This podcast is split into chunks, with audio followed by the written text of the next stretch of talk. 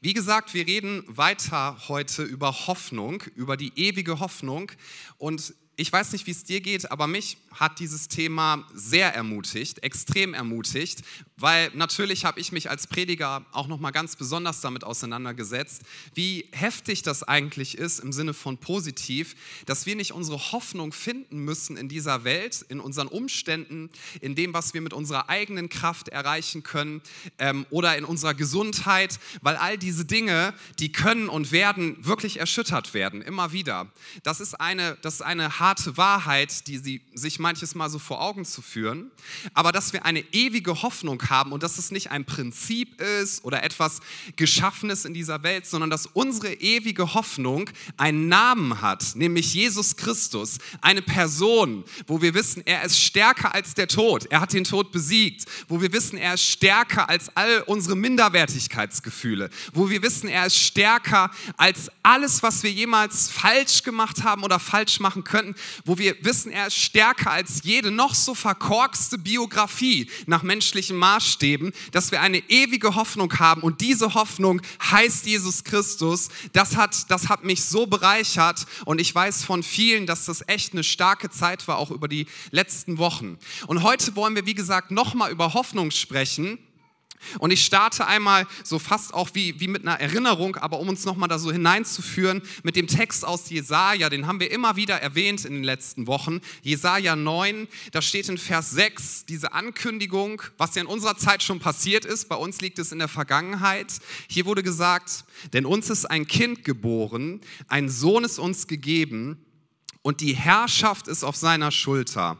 Er heißt wunderbar, Rat, Held, ewig Vater und Friedefürst.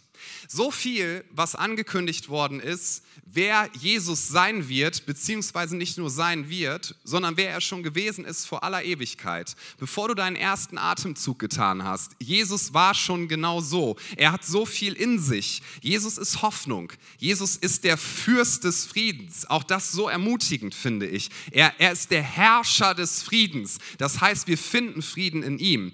Er ist ein wunderbarer Ratgeber. Sprich, er hat allen Rat. Alles, was wir nicht wissen, er weiß es und noch viel mehr. Ja? Er kennt dich viel, viel besser, als du dich selber kennst. So viel, was in ihm begründet liegt. Und wenn wir in eine Beziehung mit Jesus hineingehen, dann kommen ganz, ganz schöne, wundervolle Dinge in unser Leben, wir, wir bekommen nicht nur irgendwie ein aufpoliertes Leben, sondern es wird alles neu. Jesus macht alles neu. Du bist dann ein neuer Mensch, wenn du dich mit ihm identifizierst. Das Alte ist vergangen, etwas Neues ist geworden und es kommt die personifizierte Hoffnung in dein Leben.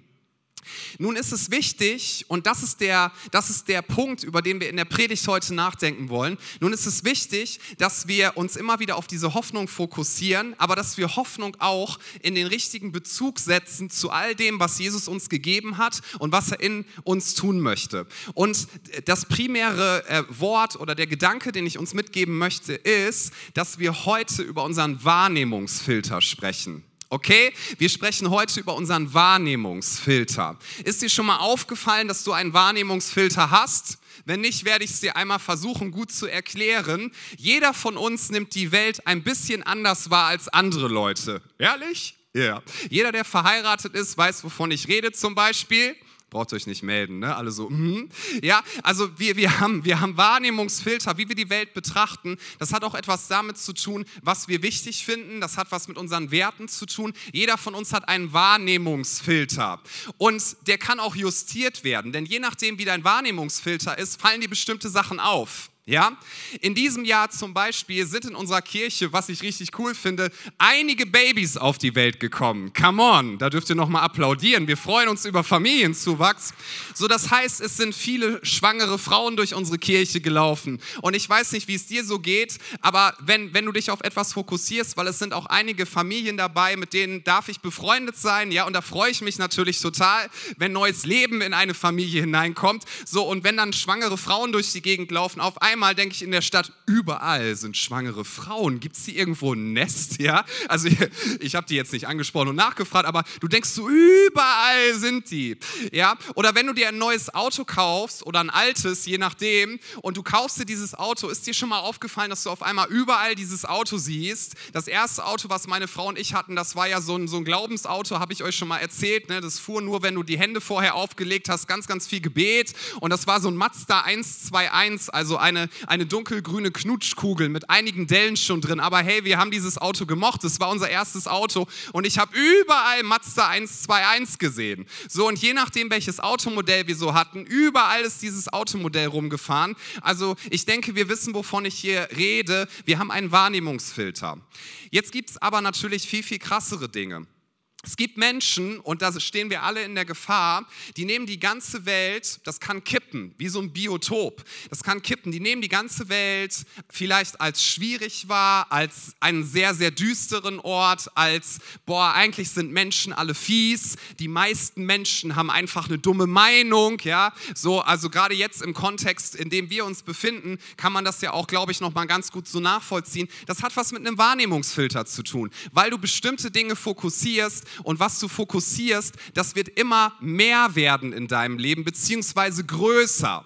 Es wird dein Herz prägen, deine Gedanken. So, und es kann auch sein, dass was anderes deinen Wahrnehmungsfilter bestimmt. Enttäuschung. Ja, du wurdest von jemandem enttäuscht oder du hast gebetet, vielleicht bist du sogar von Gott enttäuscht, weil er irgendwas nicht gemacht hat zu einem Zeitpunkt, wo du das gerne gewünscht hättest. Und dieses Enttäuschungsgefühl wird zu einem Filter und du siehst überall Enttäuschung, wo auch immer du dich befindest. Und es, es kommt ganz schnell in dir hoch. War ja klar, dass ich wieder enttäuscht werde. War ja klar, dass das wieder passiert. Es können so Dinge hochkommen wie immer ich. So, das ist Wahrnehmungsfilter. Und was die Bibel uns sagt, ist, wenn wir in Christus sind, wenn, wir, wenn das in unserem Leben passiert, dass er das hineinbringt, was er ist, per Definition und Identifikation, dann dürfen wir unter anderem einen Hoffnungswahrnehmungsfilter haben. Und Hoffnung, ich will uns das noch einmal definieren, wenn die Bibel das gebraucht, das Wort Hoffnung bedeutet eigentlich nicht das, was wir im Deutschen so damit verbinden, sondern wenn ich meine eigene Bibelübersetzung rausbringen sollte, ich drohe das immer an, ich werde es nie tun, versprochen, ja, aber dann würde ich das Wort an den allermeisten Stellen mit Erwartung Erwartung übersetzen und nicht mit Hoffnung. Es ist nicht ganz falsch, aber eigentlich meint es Erwartung, dass du wie auf den Zehenspitzen stehst und sagst, ich weiß, es kommt eine neue Welt auf uns zu. Ich weiß, das Reich Gottes entfaltet sich. Ich weiß, ich glaube an einen souveränen, guten, barmherzigen, allmächtigen König, der das ganze Universum ins Leben gerufen hat. Und er hat gesagt, alles wird gut und das erwarte ich. Ich freue mich darauf, wenn du mit dieser Perspektive Perspektive unterwegs bist, ja, dann ist das Leben an einigen Punkten immer noch nicht schön, oder? Dann, dann sind Dinge herausfordernd, dann ist Krankheit immer noch fies, dann sind Nachrichten vielleicht immer noch beängstigend, dann ist es immer noch heftig, was für Atmosphären auf dich einwirken. Aber wenn du dich entscheidest, Jesus, du bist die personifizierte Hoffnung und mein Innenleben, das werde ich auf dich ausrichten, meine Gedanken, deswegen preisen wir ihn auch im Lobpreis an. Ja, deswegen heben wir ihn hoch, weil wir sagen, mein Wahrnehmungs Wahrnehmungsfilter, der wird nicht unkontrolliert durch die Gegend laufen, sondern ich sage meiner Wahrnehmung hierhin, wir preisen jetzt Gott. Und das kannst du machen. So was wir brauchen, ist eine göttliche, geistliche Wahrnehmung. Und wenn du sagst, ich wünsche mir ein starkes Leben, ich wünsche mir ein Leben, wo ich innerlich fest bin und selbst wenn ich mal herausgefordert bin und selbst wenn die ganze Welt zusammenbricht, ich habe eine innere übernatürliche Kraft, dann ist diese Predigt für dich, weil Jesus hat uns bestimmte Dinge gebracht, die jetzt hier sind durch ihn in uns und die in Ewigkeit bleiben werden. Und nun lese ich uns den Hauptfokus-Vers, ist einer der bekanntesten aus der ganzen Bibel. Wird oft auf Hochzeiten verwendet und hat das, das Wort Hoffnung in sich. Und ich lese uns den einmal vor und möchte dann ein paar Gedanken mit uns teilen. 1. Korinther 13, Vers 13. Hat ihn schon mal jemand auf einer Hochzeit gehört? Ja, ist schön, den auf einer Hochzeit zu predigen, gar keine Frage. Aber dieses Kapitel wurde nicht in die Bibel primär geschrieben, damit wir einen netten Text für Hochzeiten haben. Echt? Ja, also das kann man auch dafür verwenden. Aber eigentlich geht es hier um Beziehungen, um den Umgang miteinander und um unser Innenleben. Und 1. Korinther 13, Vers 13, da steht folgendes: Nun aber bleiben Ich ergänze in Ewigkeit. Nun aber bleiben Glaube, Hoffnung, Liebe. Diese drei. Die größte aber von diesen ist die Liebe. Ist ein spannender Vers, finde ich. Und dieser Vers, der enthält dermaßen viele Wahrheiten, das kann man wirklich nicht alles in eine Predigt packen. Und deswegen kommt die Band jetzt nach, nee, Scherz. Ja, also er enthält so viele Wahrheiten, aber ich, ich versuche mal, uns das Wesentlichste daraus zu holen, weil es so eine Kraft in sich hat, wenn wir, wenn wir einmal entfalten, was der Apostel Paulus uns hier mitgeben möchte, was Gott uns durch sein Wort mitteilen möchte. Hier steht erstens, nun aber bleiben. Und vorher spricht Paulus darüber, dass vieles vergehen wird. Zum Beispiel Prophetie. Ich liebe das, wenn wir uns gegenseitig geistliche Eindrücke weitergeben. Ermutigungsbibelverse, Dinge, die wir uns weitersagen, damit, damit wir uns gegenseitig auferbauen, weil der Heilige Geist zu uns gesprochen hat und du darfst jemandem was weitergeben. Aber Paulus sagt, wenn wir dann in der Ewigkeit sind, also diese Erde verlassen haben, wird es keine Prophetie mehr geben. Weißt du warum? Weil wir es dann nicht mehr brauchen. Im Himmel werden wir nicht aufeinander zugehen. Ich werde nicht sagen, hey Janika, ich habe einen Eindruck für dich, weil sie würde mir antworten, du, was auch immer du mir mir sagst, das weiß ich nämlich schon. Ja, aber danke, ist voll nett gemeint. Wir müssen noch ein bisschen üben, wie die Regelungen hier oben so sind. Ja, Prophetie ist für jetzt sehr, sehr wichtig. Wir lieben Prophetie, weil das ist ein Geschenk von Gott. Wir lieben das Reden des Heiligen Geistes, übernatürliches Reden, weil ich habe schon erlebt und ich hoffe du auch, dass es einfach alles verändern kann, auch in deiner Wahrnehmung. Ja, aber es wird nicht ewig bleiben, es wird vergehen. Es gibt andere Dinge, wie zum Beispiel Gebet für Kranke. Das werden wir auf dieser Erde tun. Ich wollte gerade sagen, bis der Arzt kommt, ja, aber wir beten für Kranke, weil, weil wir sehnen uns danach, dass Menschen geheilt werden. Im Himmel werden wir nicht mehr Kranken die Hände auflegen. Wir werden nicht mehr für sie beten. Ich möchte einmal kurz sagen, warum. Da gibt es keine Krankheit mehr. Es gibt dort keinen Tod mehr. Also Gebet für Kranke, es wird vergehen. Vieles von dem, was wir hier tun, das, das werden wir im Himmel nicht mehr tun. Wir werden auch nicht mehr durch Versuchungen Versuchung und Herausforderung gehen, weil in dem Sinne gibt es das da nicht mehr. Aber, und das ist das, was diesen Vers so bereichernd macht, finde ich, lass uns mal drüber nachdenken, was sind Dinge, die jetzt da sind und die ewig bleiben werden, also einen ewigen Wert haben, die niemals vergehen. Und Paulus sagt uns, es gibt drei Sachen, die sind sozusagen am allerwichtigsten, sie werden ewig bleiben. Hoffnung ist eine davon, aber er kombiniert das hier eben. Was bleiben wird, ist Glaube, ja, das ist jetzt etwas stark, was du stärken darfst in deinem Leben, weil es wird bleiben. Was bleiben wird, ist die Hoffnung, über die wir ja viel geredet haben und es auch heute tun. Und was bleiben wird, ist die Liebe. Diese drei. Und die Liebe, gibt er uns noch mit, ist das Größte. Somit möchte Paulus uns mitgeben, diese, diese drei sind wichtig, diese drei werden bleiben, diese drei sind durch Jesus Christus in diese Welt hineingekommen, diese drei unter anderem, ja, weil sie sind die stärksten sozusagen, sind, sind in dein Herz gekommen, in dein Leben, als du Jesus angenommen hast, wenn du ihn angenommen hast. Und diese drei, auf die darfst du dich mit deiner ganzen Wahrnehmung fokussieren, weil das wird dich richtig stabil durch dieses Leben bringen, egal was passiert und selbst wenn es noch so erschütternd ist, selbst wenn es noch so weh tut. Das ist nicht einfach nur ein netter Hochzeitstext. Auch wie gesagt, wenn ich Hochzeiten liebe, ich stehe total auf Hochzeiten, ja. Ich freue mich schon auf, ich habe einige Hochzeiten schon zugesagt fürs nächste Jahr. Ich freue mich jetzt schon aufs Essen. Äh, und natürlich primär auf die Hochzeit selber, das ist ja klar. Aber primär geht es nicht darum, dass wir einfach uns ein bisschen nett über Liebe, Hoffnung und Glauben Gedanken machen, sondern dass wir eins sagen, das sind Sachen, die bleiben. Dieser Körper hier wird vergehen, diese Welt wird vergehen, deine Karriere wird vergehen, jedes Unternehmen Unternehmen auf dieser Erde wird vergehen, alles wird vergehen. Aber was Jesus gesagt hat, was Jesus getan hat, wird bleiben. Und was am Ende auch bleibt, ist etwas, was er gebracht hat, nämlich Glaube, Hoffnung und Liebe. Und die Liebe ist das Größte. So diese drei dürfen aber nicht unabhängig voneinander sein. Und das, das, ist, der, das ist der Gedanke, der mich nochmal so gepackt hat. Sie dürfen nicht unabhängig voneinander sein. Wenn du so willst, müssen wir ein richtiges Mischungsverhältnis haben.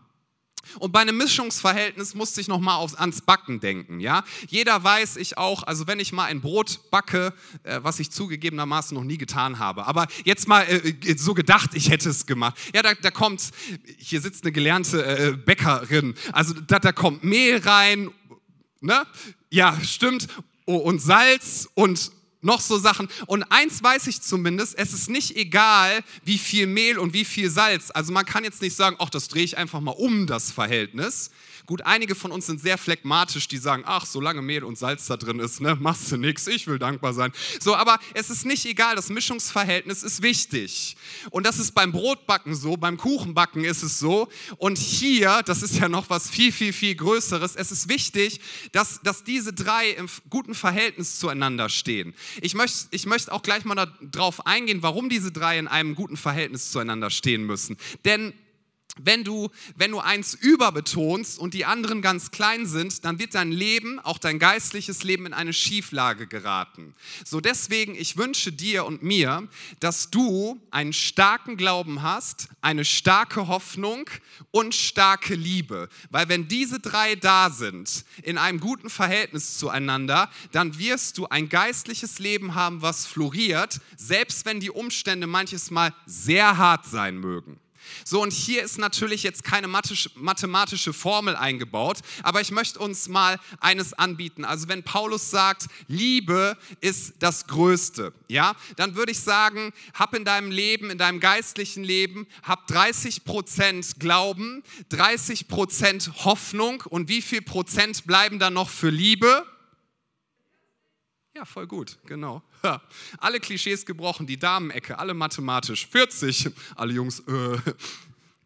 Ja, so, es ist nicht das, was Paul, er schreibt ja hier keine Prozentzahlen, aber er sagt, die Liebe ist das Größte. Trotzdem müssen alle drei in deinem Leben da sein. Und ich will uns jetzt mit hineinnehmen, warum das so wichtig ist. Wir haben hier über Glauben, dass das gesprochen wird. Und Glauben hat hier eine zweifache Bedeutung. Es ist einmal der Glaubensinhalt, also was wir glauben. Es gibt ja zum Beispiel den jüdischen Glauben, es gibt äh, den buddhistischen Glauben, es gibt den christlichen Glauben. Also das sind einfach Glaubensinhalte. Dinge, wo du sagst, ich glaube daran, dass Jesus Christus Christus als Sohn Gottes Mensch geworden ist. Ich glaube, dass er zeitgleich Mensch und zeitgleich Gott war auf dieser Erde. Ich glaube, dass er von einer Jungfrau geboren wurde, nämlich Maria. So, das sind Glaubensinhalte und die sind uns sehr wertvoll und sehr wichtig, denn sonst geraten wir in Schieflage. Eine andere, aber ebenso sehr, sehr starke Bedeutung ist Vertrauen in Gott. Das ist das andere, was Glauben beinhaltet. Vertrauen in Gott. So, wenn unser Glauben sehr hoch ist, und ich komme von meiner Prägung beispielsweise daher, ich, ich komme so ein bisschen aus der Glaubensbewegung und da haben wir richtig gute Aspekte gelernt. Das, das wurde sozusagen auch fast mal wiederentdeckt. Wir glauben, wir beten, Gott wird etwas tun. Wir glauben an Wachstum, dass Gott das schenken möchte. Wir glauben an Heilung. Wir glauben an Bekehrung. Wir glauben, dass Städte sich verändern. Amen. Und unsere Kirche heißt übrigens Credo, das heißt, ich glaube. Und das werden wir auch nicht verändern. Wir glauben, wir glauben und vertrauen Gott, dass er eingreift. Wir glauben und vertrauen Gott, dass er Dinge tut. Glauben sollte sehr stark sein in unserem Leben. Nur was passiert, wenn Glauben sehr stark ist und Hoffnung im Sinne von Erwartung sehr schwach?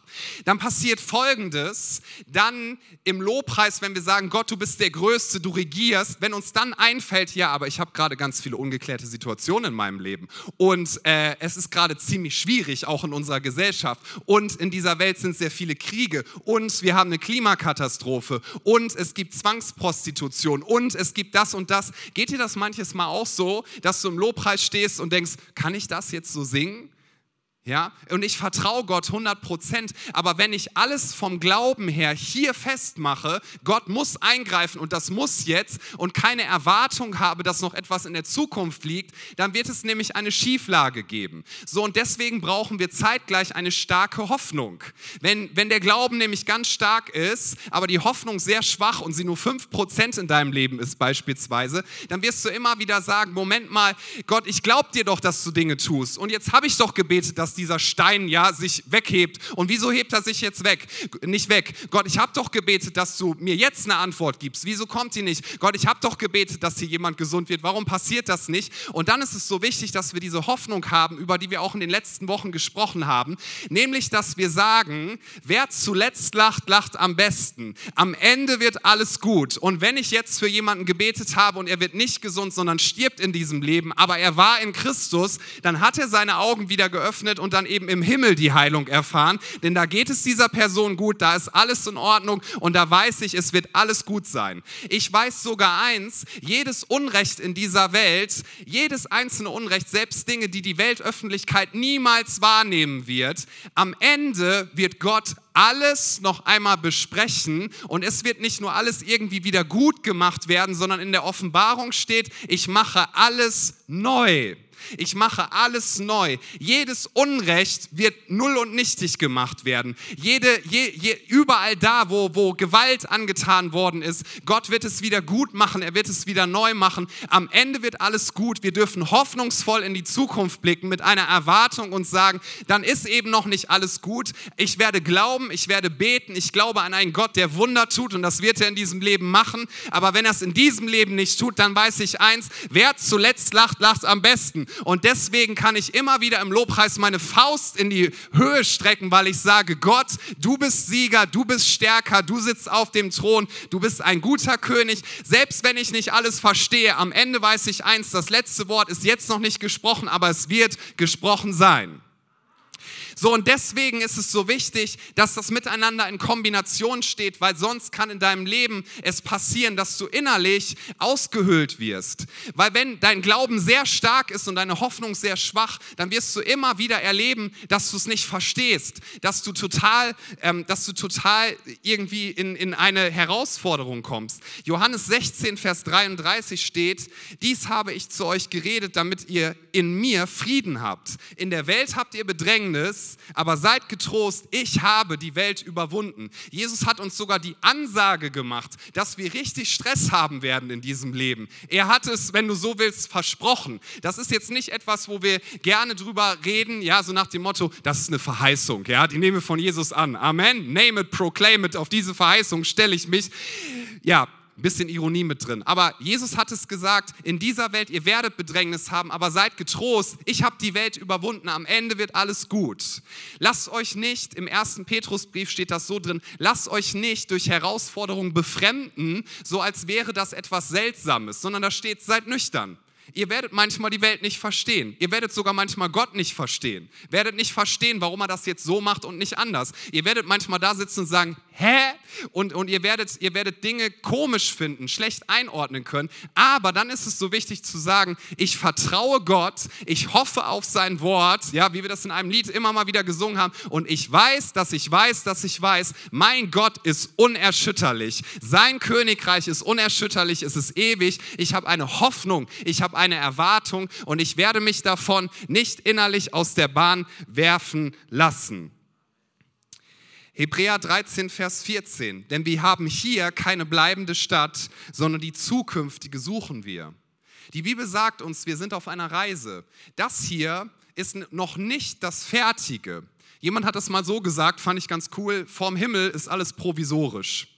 Kennst du Provisorien? Das sind die Dinge, wenn du in eine neue Wohnung einziehst, ja, du hast 80 Prozent fertig und dann sagst du, ah, da machen wir mal irgendwie provisorisch. Ich kann dir sagen, viele Provisorien, die halten fast für die Ewigkeit, weil man es dann nicht macht. Kennst du das so? Diese Fußleiste, die Leiste, die bringen wir irgendwann nochmal an und dann sechs Jahre später denkst du, ah, das wollte ich nochmal machen. Naja, wie auch immer, es gibt Provisorien und Provisorien, die sind eben genau das, was das Wort sagt. Sie sind provisorisch, sie sind nur für eine kurze Zeit und dann kommt das Eigentliche.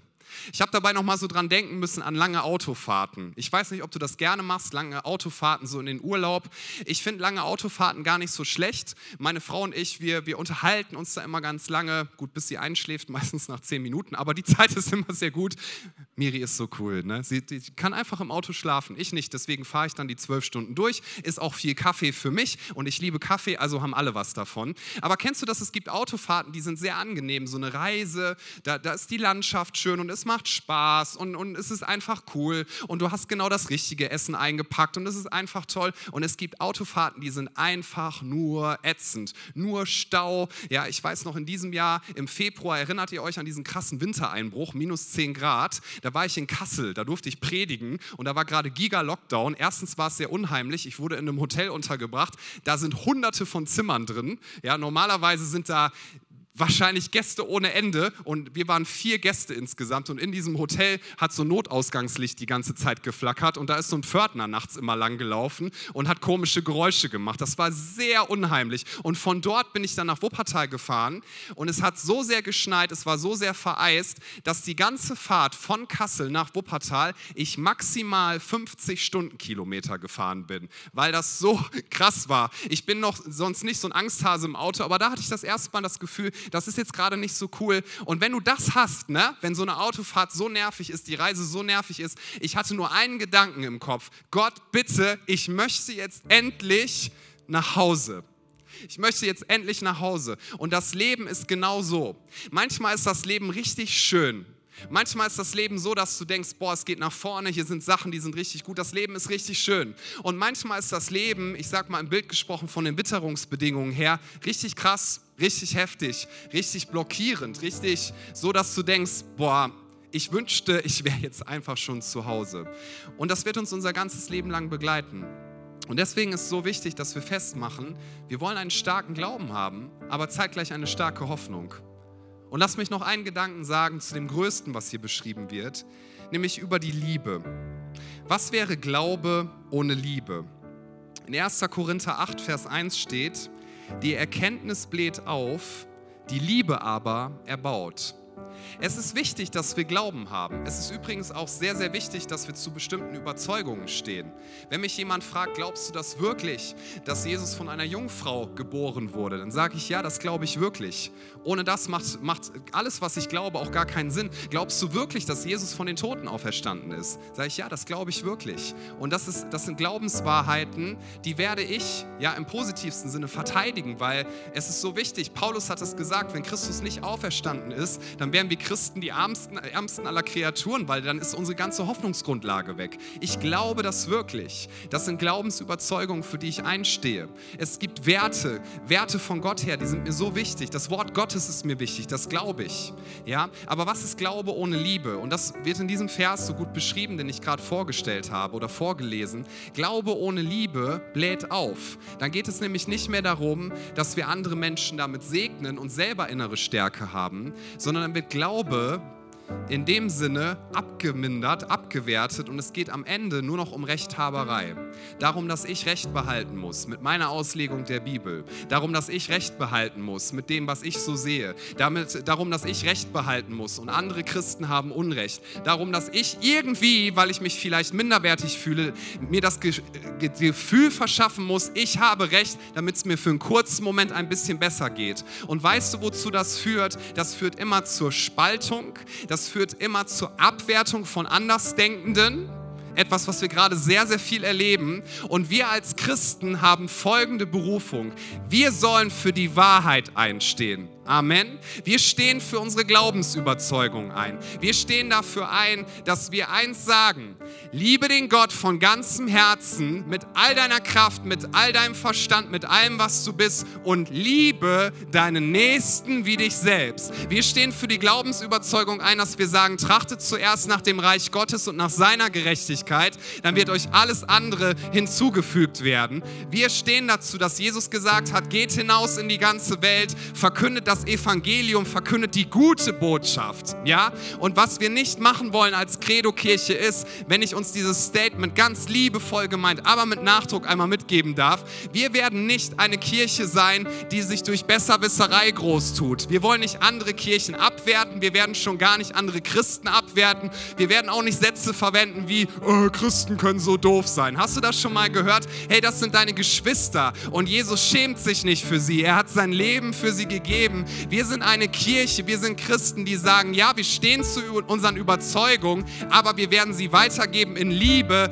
denn die Liebe ist das Größte. Wir wollen nicht besserwisserisch sein, wir wollen nicht polarisieren, wir wollen nicht spalten, sondern wir wollen sagen, Zentrum unserer Wahrnehmung ist nicht unsere Meinung übers Impfen, Zentrum unserer Wahrnehmung ist nicht, was vielleicht ein anderer Christ falsch gemacht hat oder was die doofen Politiker anders machen sollten, sondern Zentrum unserer Wahrnehmung ist, wir wir haben einen Gott, der uns alles vergeben hat in Jesus Christus und wir hätten es uns nicht verdient. Wir haben Gnade empfangen, Gnade im Überfluss und weil wir Gnade empfangen haben, weil wir Vergebung empfangen haben, wollen wir Leute sein, die sagen, wir stehen für unsere Glaubensüberzeugung ein, aber wir werden eine Botschaft der Liebe verbreiten und nicht des Hasses. Eine Botschaft der Inklusion und nicht der Exklusion, denn jeder ist hier herzlich willkommen, weil wir sind wie Bettler, die gehungert haben. Wir haben Brot gefunden und wir wollen jetzt anderen Bettlern zeigen, wo es Brot gibt. Ich liebe dieses Bild. Du bist nichts Besseres als jemand anderes, sondern wir sind alle gleich wertvoll in den Augen Gottes und wir alle brauchen Jesus Christus, unseren Herrn. Und das Beste, was wir in einer Zeit wie dieser tun können,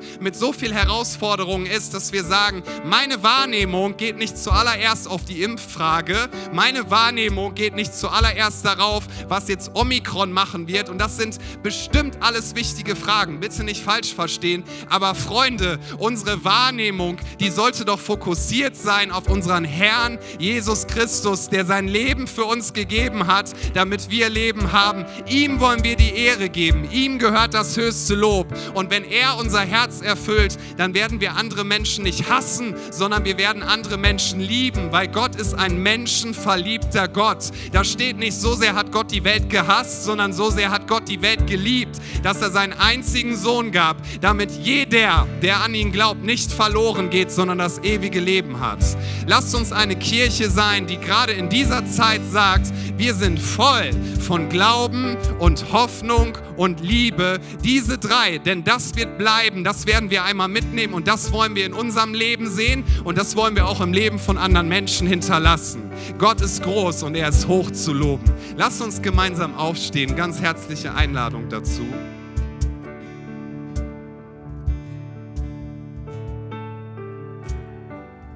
Ich lade dich ein oder ich bitte uns, dass wir für einen Moment die Augen schließen. Und während unsere Augen geschlossen sind, möchte ich fragen, ob jemand hier ist heute, der sagt, ich sehne mich nach einem neuen Leben. Ich sehne mich danach, dass Jesus mein Leben verändert und ich möchte diese unzerstörbare Hoffnung, die möchte ich annehmen. Ich möchte so gerne Vergebung erleben. Ich möchte anderen Menschen vergeben können. Ich möchte wissen, dass wenn ich einmal sterbe, dass ich ewig weiterleben werde und dass ich sicher bin bei Gott. Und all diese Dinge, die können wir Menschen uns nicht verdienen, das können wir nicht tun. Aber was wir tun können, ist, dass wir sagen, Jesus, ich verstehe, dass du alles getan hast für mich. Danke, dass du in meine Situation, in diese Welt hineingekommen bist. Und jeder, der das dankbar annimmt und sagt, ich habe es mir nicht verdient, aber Jesus, heute entscheide ich mich, dass ich dich annehme als meinen Herrn, als einen guten König, ja, auf den ich mein ganzes Leben ausrichte. Ich entscheide mich, dass ich dich annehme als denjenigen, der für meine Schuld bezahlt hat und mir vergibt und ich, ich entscheide mich, dass du, Jesus, mein Retter sein darfst. Wenn du heute Morgen sagst, das möchte ich so gerne erleben, ich möchte das Jesus zum Ausdruck bringen, während alle Augen bitte geschlossen sind, einfach für einen Moment der Privatsphäre, ich möchte dich einladen, dass du einen Schritt des Glaubens gehst und dass du sagst, weil Glauben ja bedeutet, Jesus, ich vertraue dir, dass während wir hier nicht umhergucken, du einfach jetzt sagst, das bin ich, Jesus, ich möchte dich gerne in mein Leben einladen und tu das doch gerne, indem du jetzt einmal mal deine Hand hebst, da wo du gerade bist. Denn die Bibel sagt, wenn wir das bekennen, wenn wir einen Schritt des Glaubens gehen, dann ist er treu und gerecht. Er reinigt uns von aller Schuld, er schenkt uns neues Leben. Dankeschön. Gibt es noch jemanden heute, der sagt, das möchte ich festmachen, das ist meine Entscheidung, ich möchte diesen Schritt des Glaubens gehen?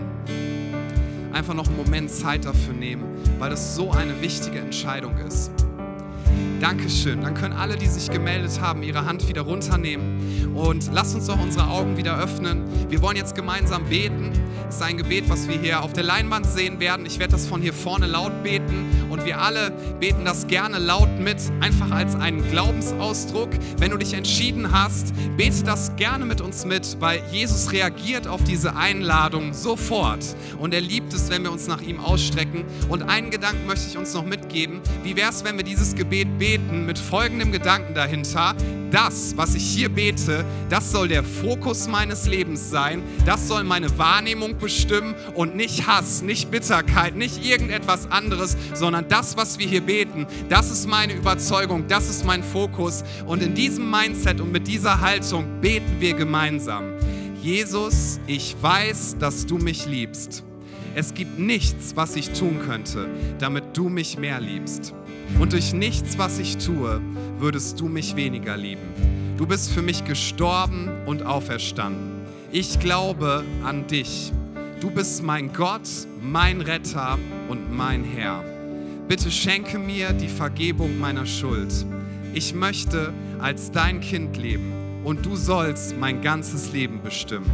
Ich danke dir, dass ich durch dich wirklich frei bin und ein Leben in Ewigkeit habe. Amen. Lasst uns das nochmal gemeinsam feiern für alle, die diese Entscheidung getroffen haben und dass Gott so gut ist. Wir werden uns jetzt einen Moment nehmen, wo wir Lobpreis machen und auch hier so herzliche Einladung. Lass diesen Moment nicht an dir vorüberrauschen, sondern entscheide dich mit ganzem Herzen, mit ganzer Kraft, mit allem, was ich bin. Ich werde Jesus die Ehre geben, denn in ihm ist alle Liebe, ihm vertraue ich, an ihm glaube ich und in ihm ist alle Hoffnung. Ich darf eine Erwartung haben und Jesus, wir ehren dich für das, was du getan hast. Danke, dass du in die Finsternis unserer Welt hineingekommen bist. Danke, dass du das Licht bist und dass wir in deiner Liebe uns bewegen dürfen, dass du uns füllen möchtest ganz neu und wir beten, dass du das tust. Aber vor allem wollen wir sagen, lobe den Herrn meine Seele und was in mir ist, seinen heiligen Namen. Jesus, wir danken dir für das, was du getan hast. Danke, dass du derselbe bist, gestern, heute und in alle Ewigkeit. Du sitzt auf dem Thron, du regierst und dir gehört das höchste Lob. Amen.